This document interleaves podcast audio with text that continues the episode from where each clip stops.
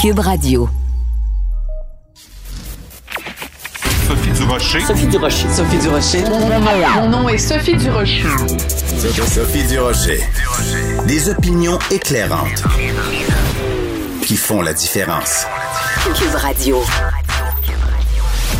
Bonjour tout le monde, c'est vendredi. J'espère que vous vous portez bien. Écoutez, je veux pas euh, péter votre ballon du vendredi.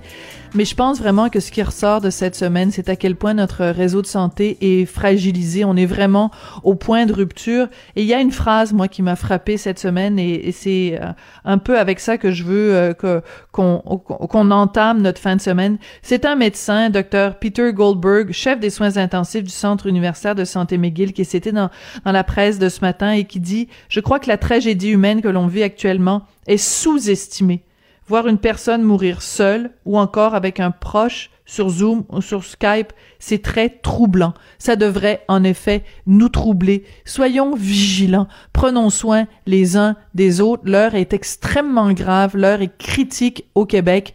Quand j'ai vu ce témoignage de ce médecin, euh, j'ai poussé un grand et très triste. Ben voyons donc. Sophie Durocher. Une femme distinguée qui distingue le vrai du faux. Vous écoutez Sophie Durocher. En ce moment se déroulent des audiences très importantes devant le CRTC, le Conseil euh, de radio et télédiffusion euh, canadien. C'est des audiences pour le renouvellement de la licence de Radio-Canada. Et, au cœur de ces audiences-là, il y a la question du financement. Vous savez que Radio-Canada est évidemment financé avec des fonds publics à hauteur de 1 milliard et demi de dollars, mais il y a aussi évidemment tous les revenus publicitaires. Radio-Canada aimerait en avoir plus. Il y a des gens qui prétendent que Radio-Canada en a déjà bien assez. On va parler de tout ça avec Daniel Bernard, qui est directeur général des Amis de la radiodiffusion. Monsieur Bernard, bonjour. Bonjour, Sophie. Pourquoi c'est si important, les audiences qui se déroulent en ce moment, Monsieur Bernard? Donc, euh, le financement de Radio-Canada est très important et comme vous disiez, il y a un financement euh, des fonds de public à 1,2 milliard de dollars euh, par année, mais il y a aussi des revenus publicitaires qui financent Radio-Canada CBC.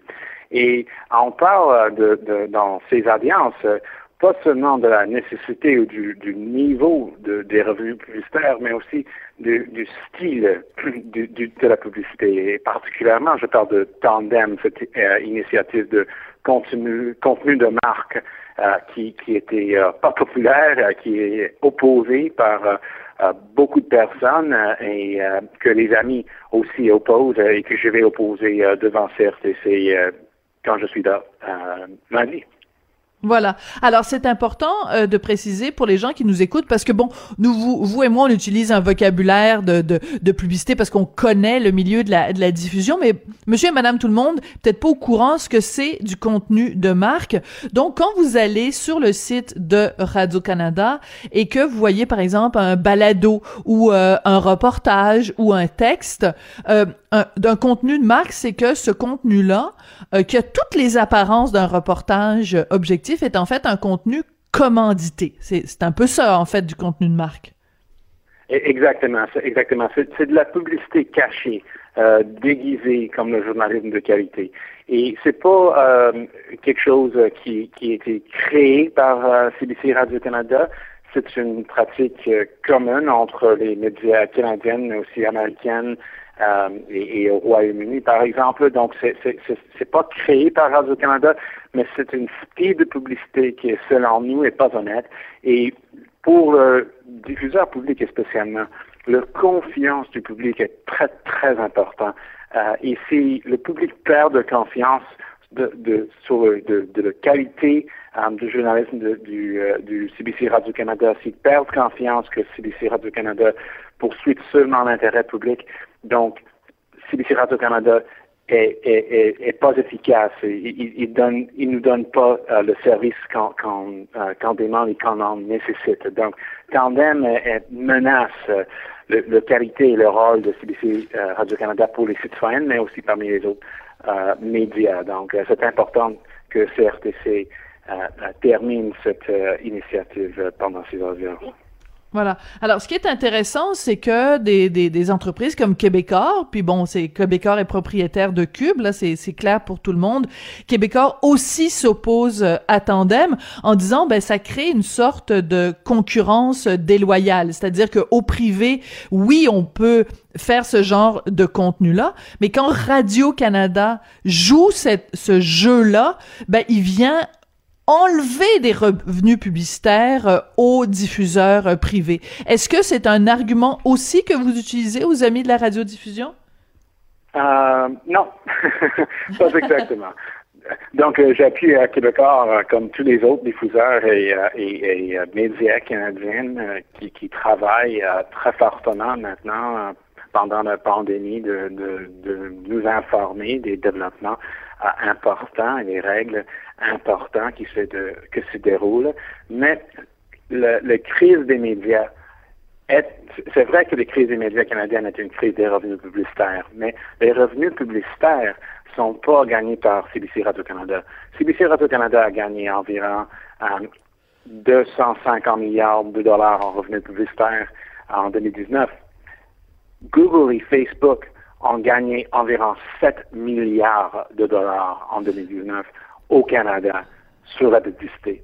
Donc, si on va chercher euh, euh, euh qui vole de, hmm. de, des revenus publicitaires, c'est Google et Facebook qui ne paient pas d'impôts, qui ne perçoivent pas la TPS, qui sont permis de circuler des contenus illégaux et haineux, et, et, qui ne payent pas pour le, le, contenu journalistique canadien qu'ils vendent comme le vôtre. Donc, cette concurrence déloyale, c'est pas entre CBC Radio-Canada et les médias privés, c'est entre les médias de qualité canadienne hmm. et les GAFA, Google et Facebook particulièrement.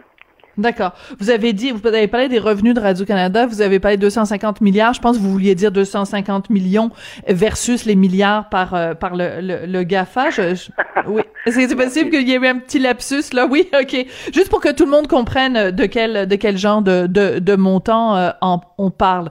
Euh, quand euh, les gens de Radio-Canada, euh, CBC disent que euh, la raison pour laquelle ils font justement des, des contenus publicitaires du type de tandem, c'est justement pour pouvoir financer du journalisme de qualité.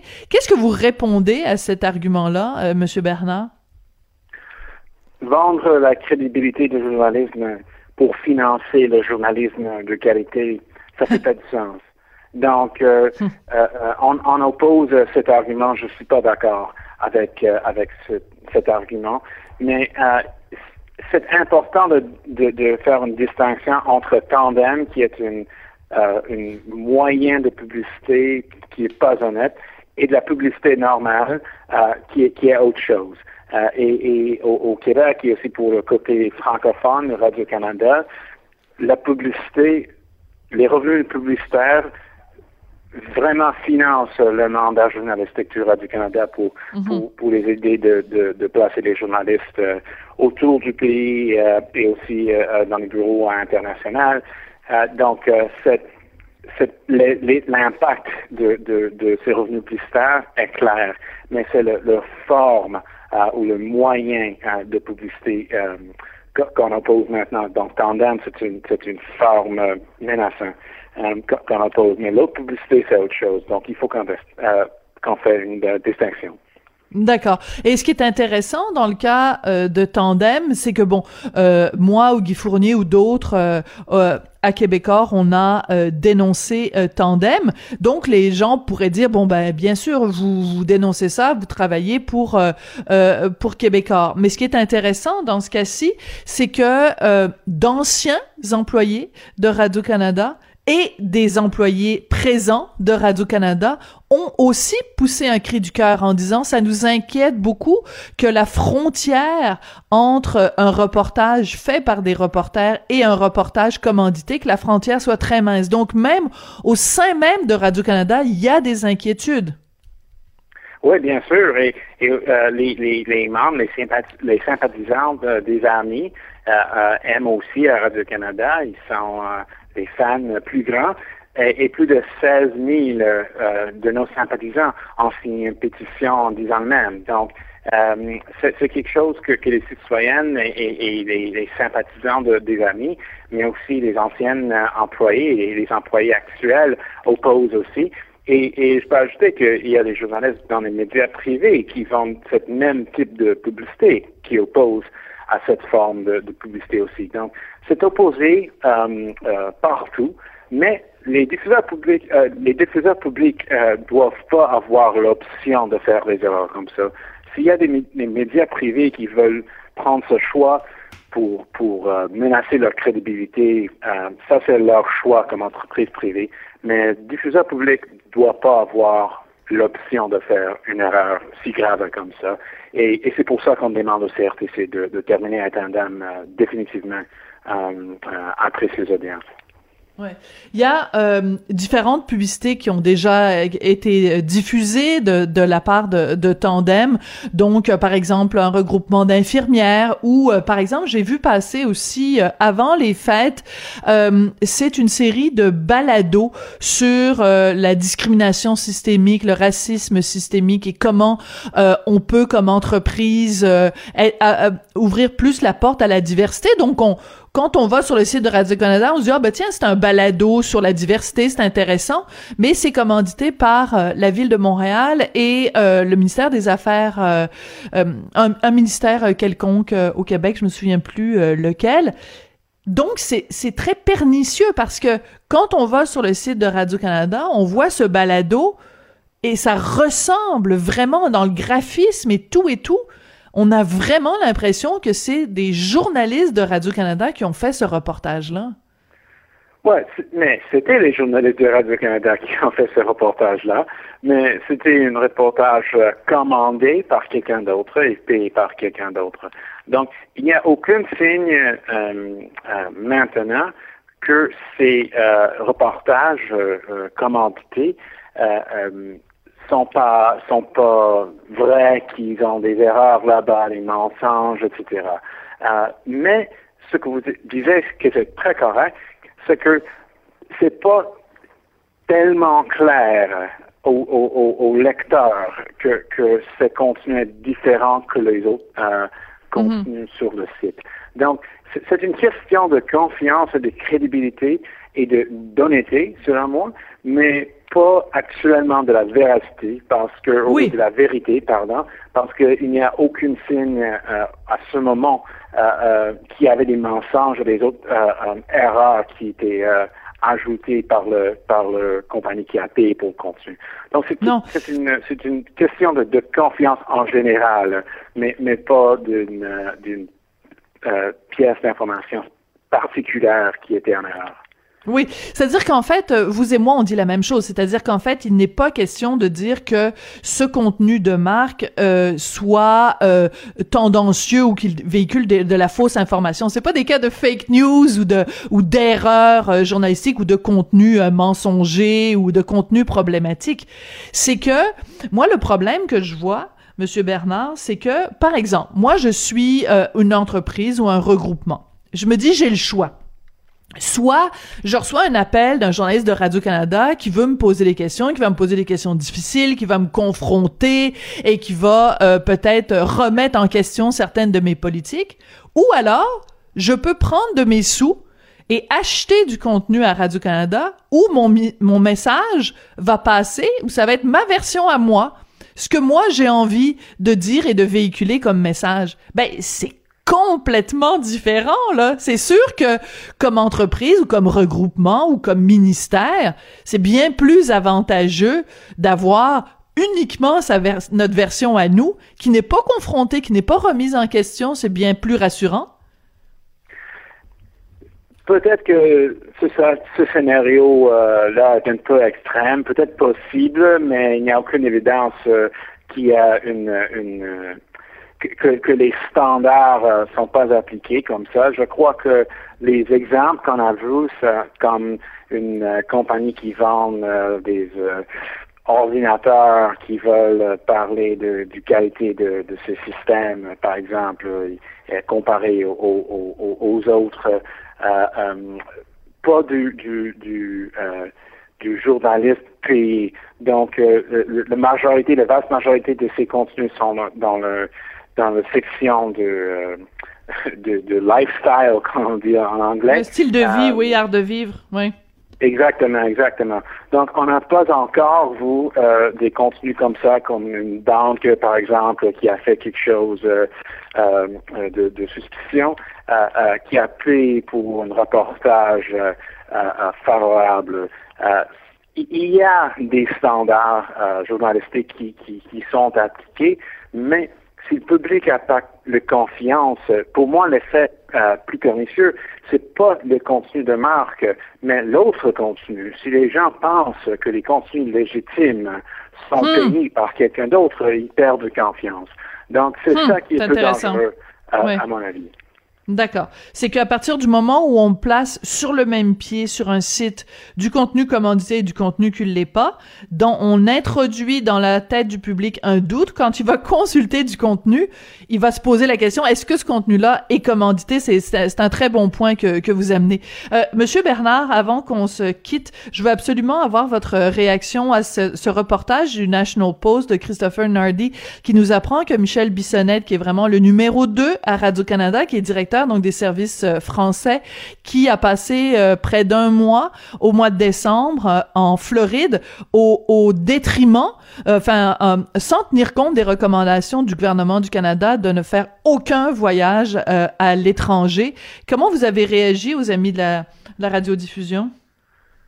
J'ai pas réagi parce que euh, honnêtement, Sophie, j'ai une bébé chez moi de trois semaines et aussi je prépare pour les audiences lundi euh, devant le CRTC, donc euh, j'ai pas beaucoup de temps maintenant pour pour réagir à l'horaire de vacances de, de Monsieur de Monsieur Bissonnette.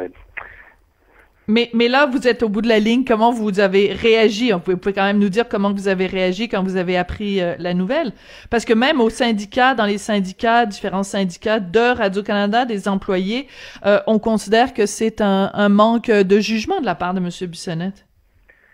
Peut-être, peut-être. Euh, j'étais pas avec lui. Je ne sais pas son, ses circonstances spécifiques, mais selon nous, c'est important de, suivre les conseils des autorités de santé et euh, avoir une média d'information fort euh, dont euh, CBC Radio-Canada fait une part importante, mais aussi Québécois et les autres médias privés pour euh, nous informer de ces conseils afin qu'on puisse suivre les règles. Ça, c'est important pour moi.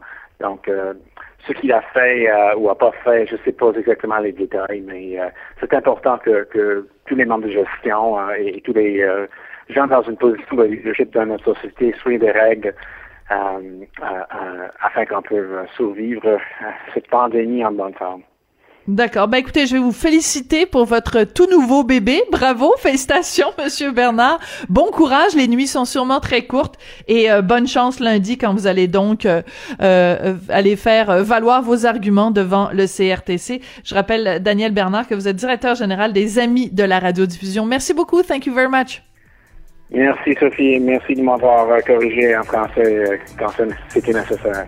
Ah ben non, pas du tout, pas corrigé, c'est juste euh, une erreur d'un petit zéro qui fait quand même toute une toute une différence. Merci beaucoup Daniel, votre français est absolument excellent. N'ayez aucun aucun doute là-dessus, aucun souci. Merci Sophie. Bye bye, à bientôt. merci Daniel.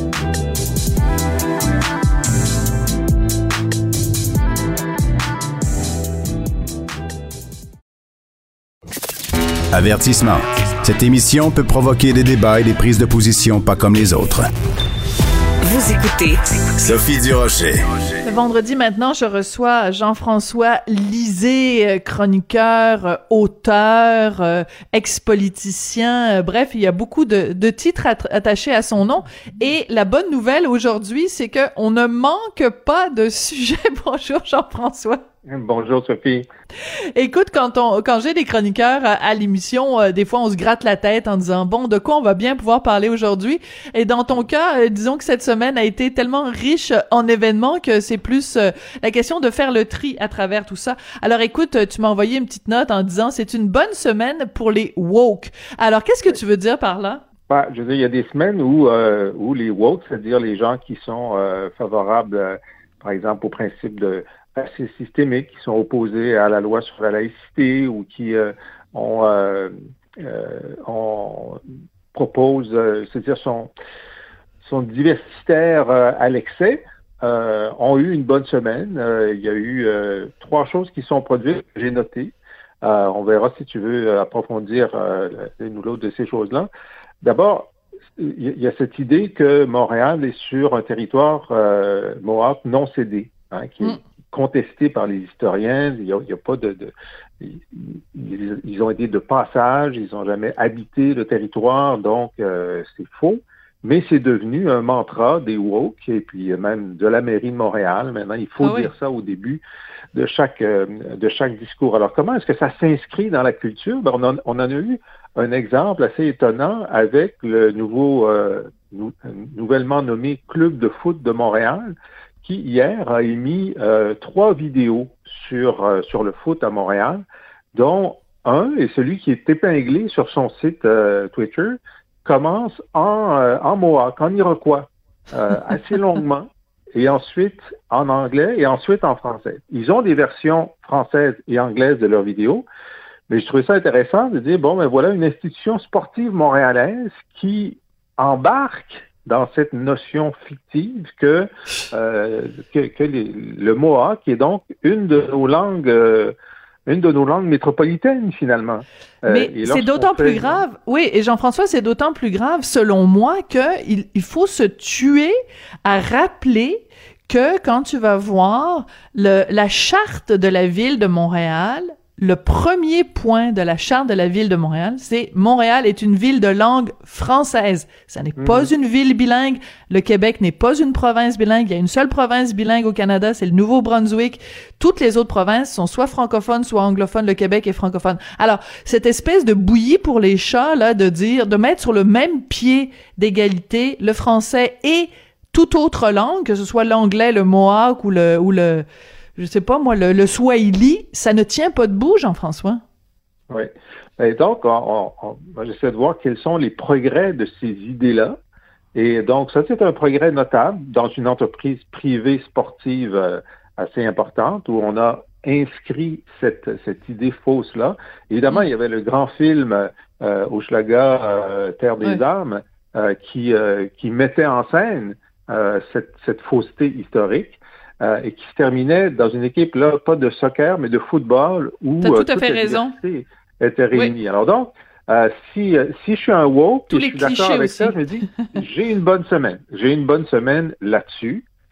L'autre grande victoire des woke, c'est que euh, alors qu'on pensait que les présentateurs de télévision avaient une obligation d'apparence de neutralité, c'est une apparence parce qu'ils ont toujours eu des convictions euh, religieuses, politiques, sociales, mais euh, le jeu, c'est de dire, ouais, Bernard de Rome, est-ce qu'il est indépendantiste ou fédéraliste? Puis euh, les, anglophones, est-ce qu'ils sont libéraux, conservateurs? On n'arrive pas à le savoir. Après dix ans de carrière, c'est mm. un succès. Hein? C'est vraiment une réalisation d'avoir réussi à cacher pendant tout ce temps-là leur orientation. Mais là, maintenant, ceux qui écoutent euh, le, canal d'information continue de la CBC News World pourront voir tous les soirs pendant une heure quelqu'un qui affiche sa conviction religieuse.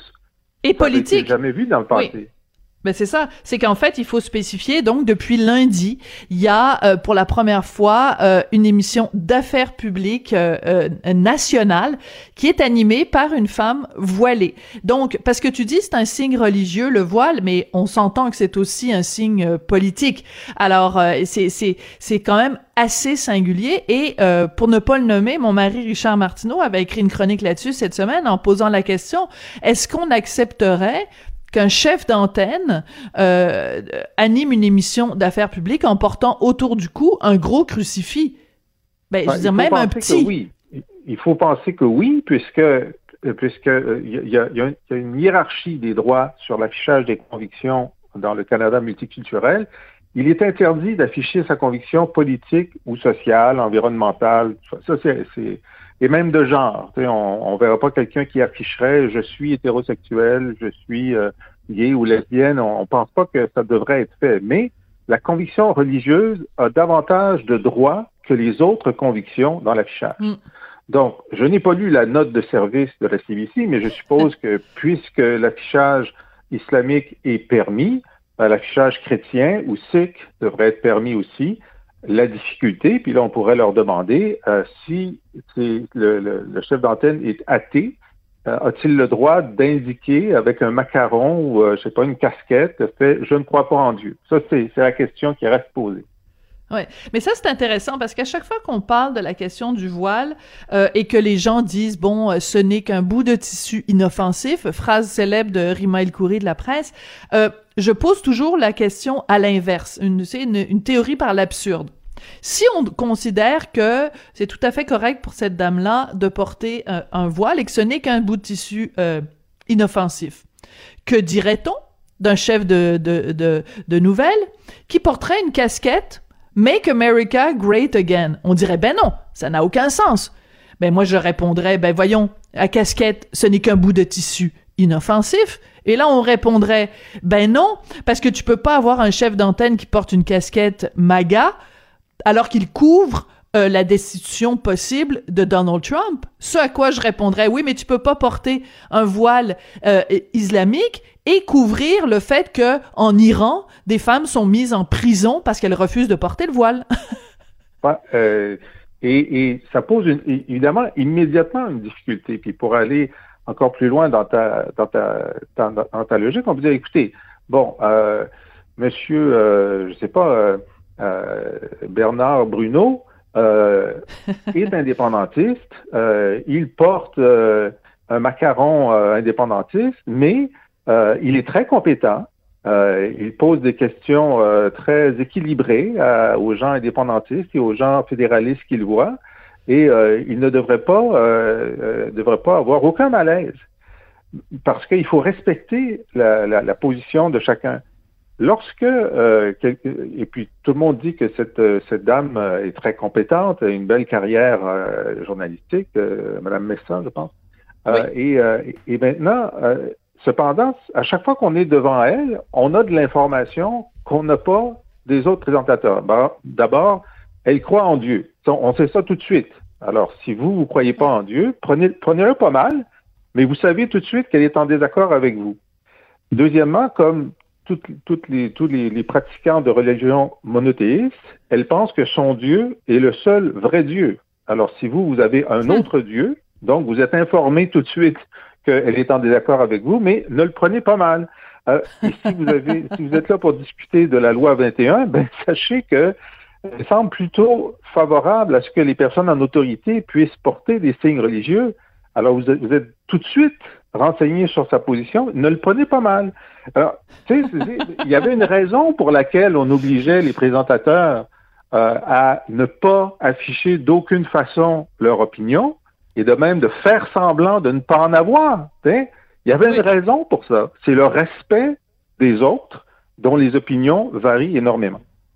Et j'irais peut-être plus loin. C'est que, euh, et là j'inclus toutes les religions là-dedans. Toutes les religions, à mes yeux, toutes les religions monothéistes en tout cas, euh, font peu de cas de l'égalité euh, homme-femme. Euh, les religions monothéistes ne sont pas particulièrement euh, accueillante et bienveillante avec euh, les homosexuels, par exemple. Tu peux regarder dans la Bible, dans plein de, de, de, livres religieux, de grands livres religieux, la façon dont on parle des homosexuels, la façon dont on parle des... Bon, c'est pas, c'est pas euh, de l'ouverture et de la tolérance. Alors quand on nous présente le fait que quelqu'un présente les nouvelles en portant un signe religieux comme étant une preuve de tolérance et d'inclusion, j'ai énormément de difficultés avec ce concept-là parce que pour moi, les religions monothéistes sont tout le contraire de l'inclusion et de la tolérance. Exact, exact. Et, et bon, on peut dire, bon, peut-être que, évidemment, à l'intérieur des pratiquants de chaque religion, il y a des gens qui sont extraordinairement modérés et qui sont en... Bon, alors, mais là, on, on est obligé de se poser la question. Donc, si vous, êtes, euh, si vous êtes un leader de, de, de, du défilé gay de Toronto et vous êtes interviewé par cette dame, vous êtes obligé de vous poser la question de quelle euh, de quelle tendance de l'islam mm -hmm, De quelle mouvance, oui. Est-ce est qu'elle est de la mouvance la plus tolérée? Là? Vous devriez pas avoir à vous poser cette question-là. Voilà. Ouais, je veux dire, ça, ça, ça, ça, introduit un biais un malaise et une, je veux dire, à, l'intérieur, et évidemment une inégalité de représentation, parce que là, maintenant, euh, l'islam est bien représenté à CBC News World, les autres religions ne sont pas représentées pour l'instant. Ça devrait même pas être un débat. Hmm. Mais c'est très intéressant euh, qu'on ait cette discussion-là dans les médias francophones et mm-hmm du côté anglophone, j'ai l'impression que on est tellement euh, justement euh, euh, tellement plus woke que la question c'est peut-être que même il y a, des anglophones qui nous écouteraient puis qui diraient mon Dieu ces gens-là sont donc bien obtus et, et voilà. Et quand on parle justement de, tu posais la question, elle s'appelle Ginella euh, Massa.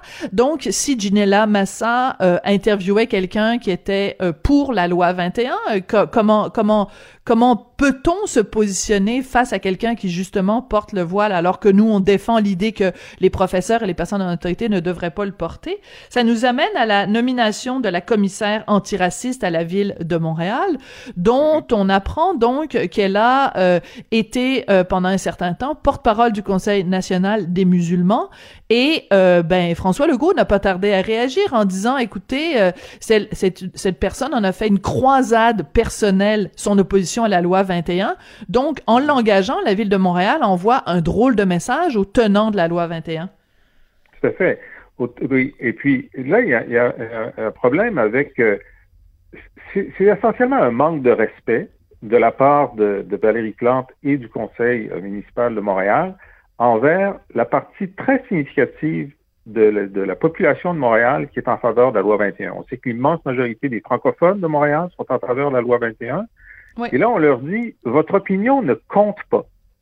Et hum. d'ailleurs, au sein du conseil municipal, euh, on sait que euh, la, totalité du conseil a voté une motion contre la loi 21. Et donc, ça dénote une chose, c'est la sous-représentativité de ce conseil face à la diversité des opinions à Montréal. Il y a un problème de représentativité dans le conseil. C'est la même chose au mm-hmm. moment de la dernière campagne électorale où tous les candidats étaient contre la loi sur la laïcité ou ses prédécesseurs. Mm. Alors, tu veux dire, une fois que tu sais ça et que tu dois nommer quelqu'un dans une position qui est très délicate, tu devrais avoir à l'esprit euh, le respect de la diversité, justement, des opinions à l'intérieur de ta ville. Et, ça, ça, ça, a non seulement manqué, mais je pense que c'était même pas dans leur univers mental. Je pense que Mme Plante n'a même pas pensé à ça. Maintenant, son autre degré de difficulté, euh, c'est que lorsqu'on choisit parmi les gens qui sont les plus euh, versés dans le concept de racisme systémique et qui sont d'accord avec ce concept, ça va être très difficile de trouver parmi eux des gens qui sont d'accord avec la loi sur la laïcité.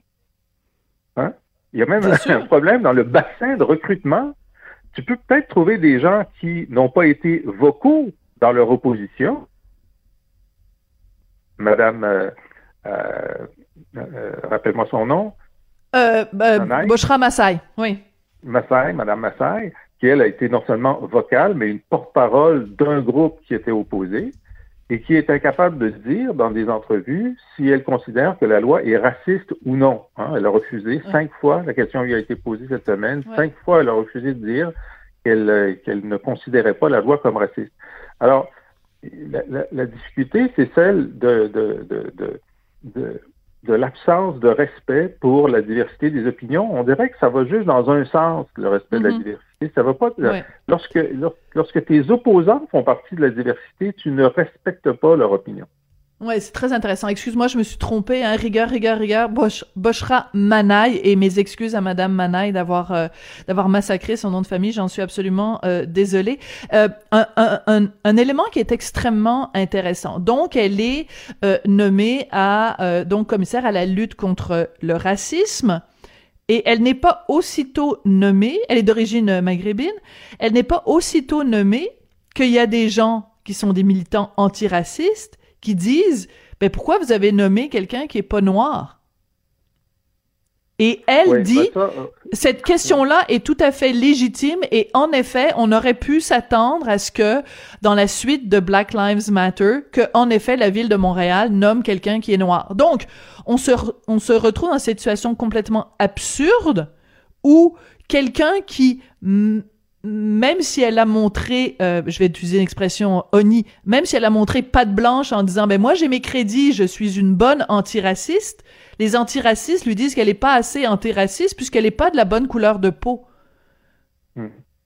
Oui, ben c'est sans, fin. Hein, je veux dire, c'est sans fin. Euh, c'est comme euh, la question de, Moi, je suis favorable au programme d'accès à l'égalité de la diversité dans la fonction publique et tout ça mais jusqu'à quel point est-ce que tu vas segmenter ton objectif? Est-ce que tu dois avoir, euh, au niveau du Québec, 13% de salariés euh, qui viennent de la diversité? C'est bien. 13% de salariés, y compris chez les cadres, c'est bien. Et maintenant, est-ce que tu vas segmenter parmi les salariés de la diversité ceux qui sont d'origine maghrébine, ceux qui sont d'origine africaine, ceux qui sont d'origine euh, moyenne-orientale ou d'Asie du Sud-Ouest? il y a des gens qui, il y a des gens dans ces communautés-là euh, qui sont contre la surreprésentation des autres, des autres éléments de la diversité. Et à partir de ce moment-là, moi, j'ai même vu à l'intérieur de communautés noires, et, c'est une position qui n'est certainement pas reprise par la majorité de nos concitoyens noirs, mais certaines organisations militantes disent ben c'est mhm. pas la même chose d'être un noir africain, d'être un noir américain. Ouais, ça finit plus. Il faudrait segmenter. Ouais. Jean-François, on pourrait en parler pendant des heures, mais euh, j'ai déjà tellement débordé de mon temps, je vais me faire taper sur les doigts. Alors on va remettre ça, nos discussions, à la semaine prochaine. Merci beaucoup, Jean-François. Eh bien, merci à toi. Bonne journée.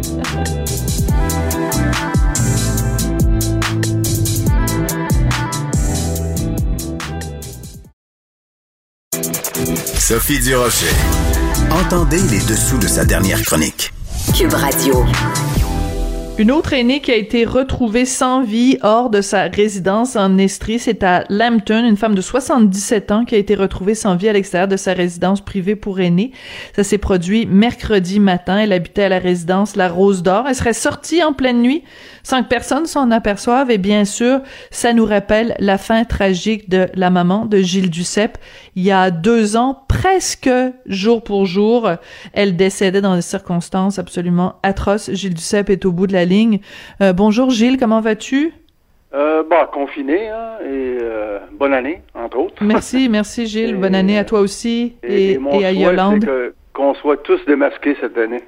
Ha! Bien dit, bien dit, Gilles. Écoute, je mentionnais euh, la concordance des dates. Donc, c'était le 20 janvier 2019 que ta maman est décédée dans les circonstances que l'on sait. Euh, bientôt deux ans, donc un, triste euh, anniversaire. Quand tu as vu cette histoire en Estrie, quelle, a été ta première pensée? Ben, à chaque fois qu'une une telle chose se parce qu'il y a eu d'autres cas également depuis ce temps-là. Mhm. euh, ça, ça, nous rappelle ces circonstances tragiques. Je ne peux pas parler du cas de ma mère parce que c'est devant les tribunaux actuellement. Oui. Euh, maintenant, euh, je vois des différences là, en ce qui s'est passé à cet endroit. Euh, maman, il y avait une, une, alarme à feu. Là. Il, y avait, il y avait eu d'ailleurs euh, euh, les, les, pompiers étaient là, les policiers, les ambulances, mhm. parce qu'il y avait une fuite de gaz. Donc c'était très très différent. Il n'y avait pas euh, d'alarme ou de, de, de, problèmes majeurs de ce type euh, dans cet endroit. Ce qui n'empêche pas que c'est tragique euh, tout autant. Là. Et un instant, je vais fermer ça. Oui, il n'y a pas de problème, Gilles. Oui, ça n'arrête pas de sonner. C'est sûr qu'on entendait ça tantôt. donc, c'est très différent de, de, ce qui s'est produit avec ma mère, ce qui n'empêche pas que c'est tragique. Et ce qui n'empêche pas que ça prendrait des règles euh, que Québec devrait décréter. Voilà. Pour, euh, pour mieux surveiller les endroits euh, et pour connaître les personnes qui habitent ces endroits. maman était n'avait aucun problème de, de, de Cognitif. comme cette absolument pas. même, je pense que c'est dans le rapport du coroner, je crois, là, que son cœur était à 120 sur 80. C'est mieux que moi, hein, à 93 ans. Donc, euh, elle, est, elle est restée quand même cinq heures à l'extérieur, tentant de, de rentrer. C'est dans le rapport du coroner. Je ne vais pas plus loin sur ça. Euh, maintenant, euh, c'est différent pour, pour cette dame qui est sortie. Elle avait le droit de sortir. Cependant, si elle avait de tels problèmes cognitifs, on aurait dû le savoir et, et se rendre compte que c'est pas normal qu'en pleine nuit, une personne qui a des problèmes cognitifs puisse sortir comme ça. Alors, moi, je ne mets pas le blâme sur les, les, employés, mais sur la formation et les moyens, parce qu'il y a de plus en plus de personnes âgées. Il faut donc euh, décréter des règles euh, qui euh, s'appliqueront dans tout, que ce soit dans le CHSLD, que ce soit dans les RPA, autonomes, semi-autonomes, euh, peu importe, mais qu'on se serve des moyens.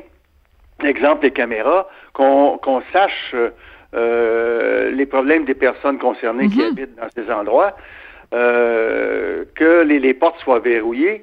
Et euh, moi où j'habite, c'est, c'est, pas un endroit semblable, mais quand on a vu ce qui s'était passé euh, pour ma mère, ils se sont dit bon ben écoutez, nos portes, nous, on n'a pas d'alarme sur nos portes. Si quelqu'un Ah. sort et fait une chute, il faudrait peut-être mettre une alarme.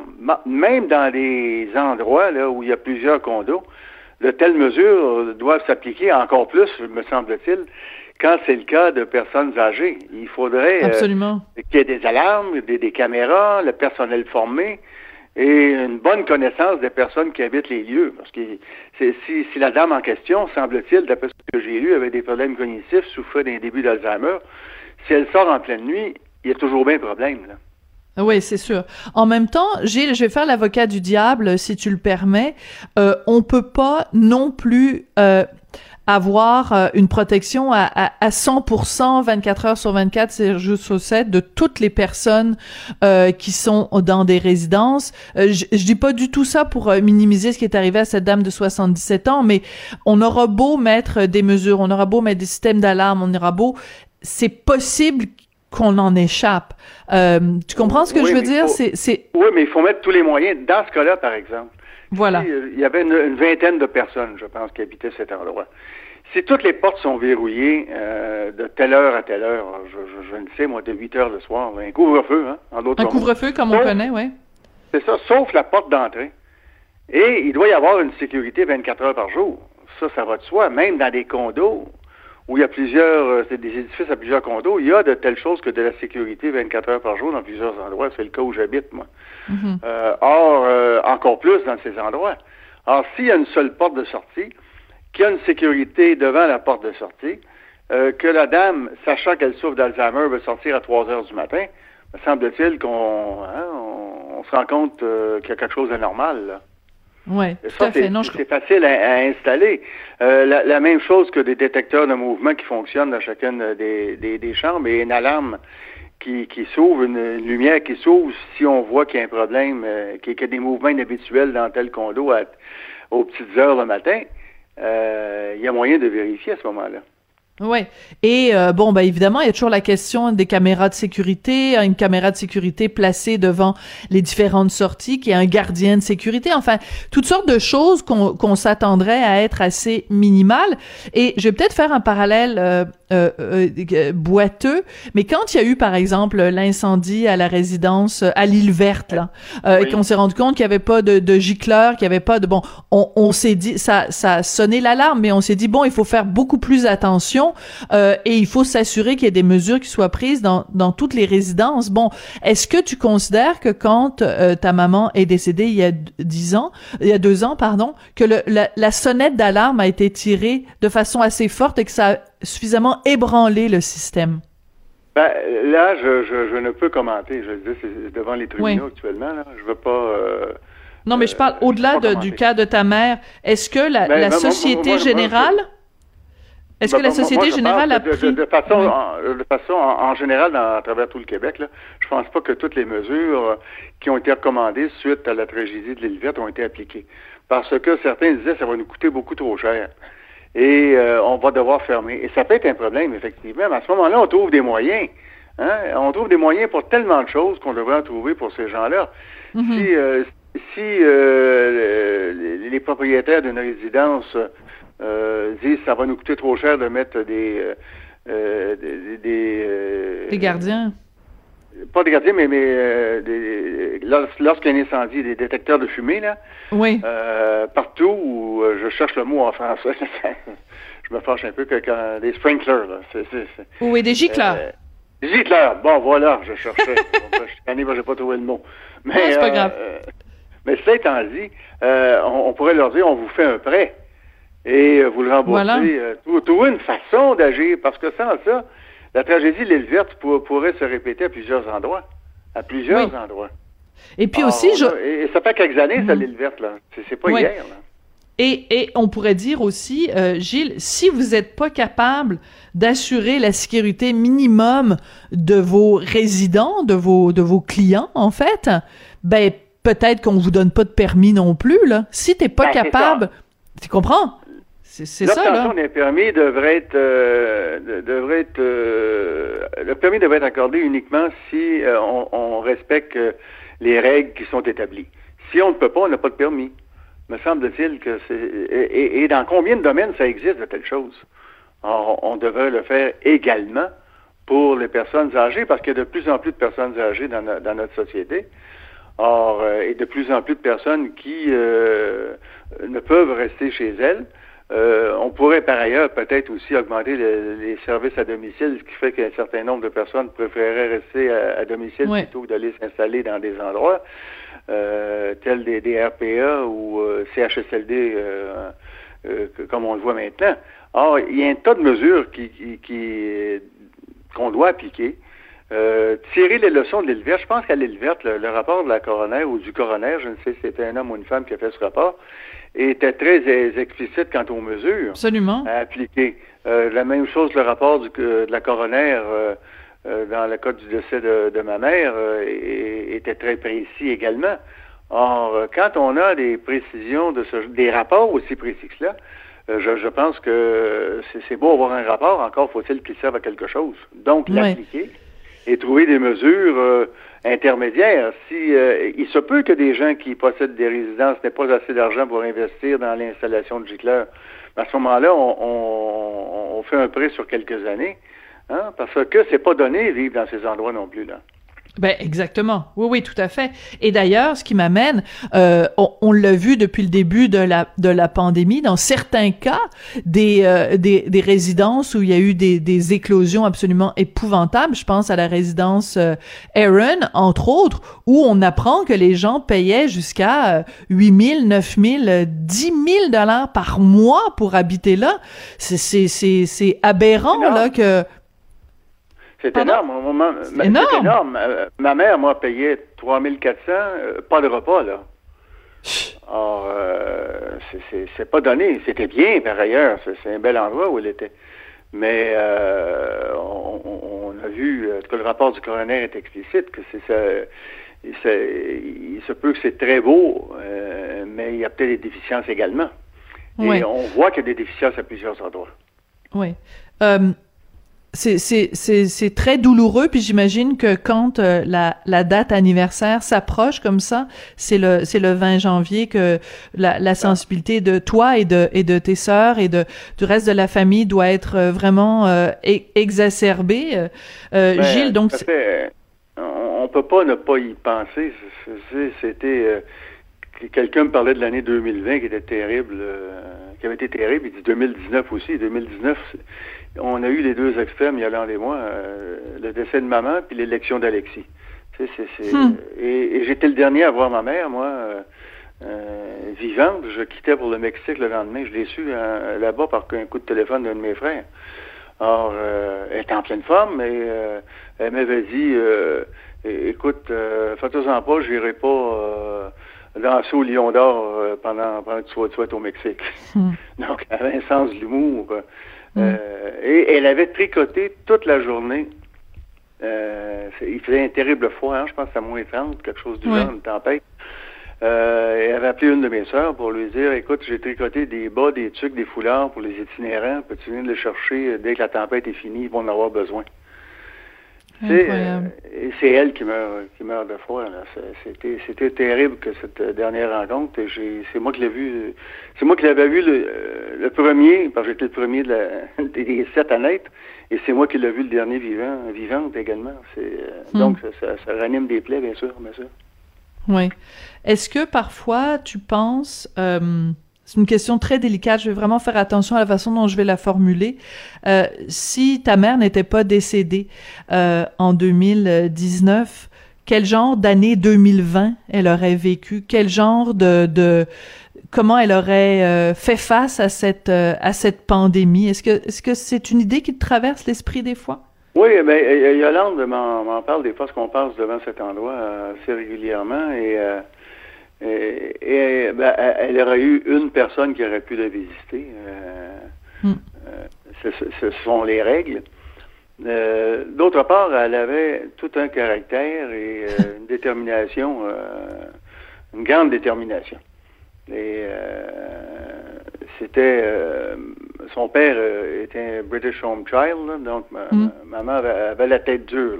Là, et, quand elle voulait quelque chose, elle fonçait. Donc, je suis convaincu qu'elle aurait trouvé des moyens à travers euh, tout ça, par le téléphone, mais c'est sûr que ça aurait été très dur pour elle. Hmm. Parce que tu ne vois qu'une personne, tu ne peux pas euh, sortir. Euh, elle aimait sortir chez elle pour faire le marché, pour aller se faire coiffer. elle allait, je pense, une fois par semaine. Elle était très coquette, même à cet âge. Là. Elle faisait attention à elle énormément. Alors, mais je suis convaincu qu'elle s'est passée à travers avec force.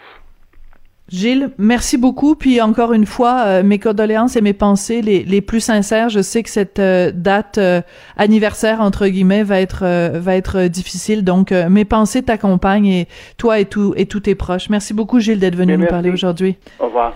C'est comme ça que se termine l'émission pour aujourd'hui sur une note très mélancolique.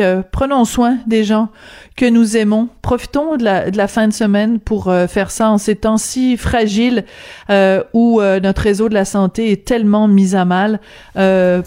prenons soin des gens que nous aimons. Merci beaucoup à Sébastien Lapierre à la mise en onde et à la réalisation. Merci à Véronique Morin, Maude Boutet et Luc Fortin à la recherche.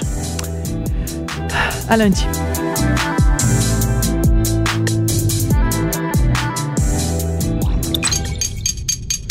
Cube Radio.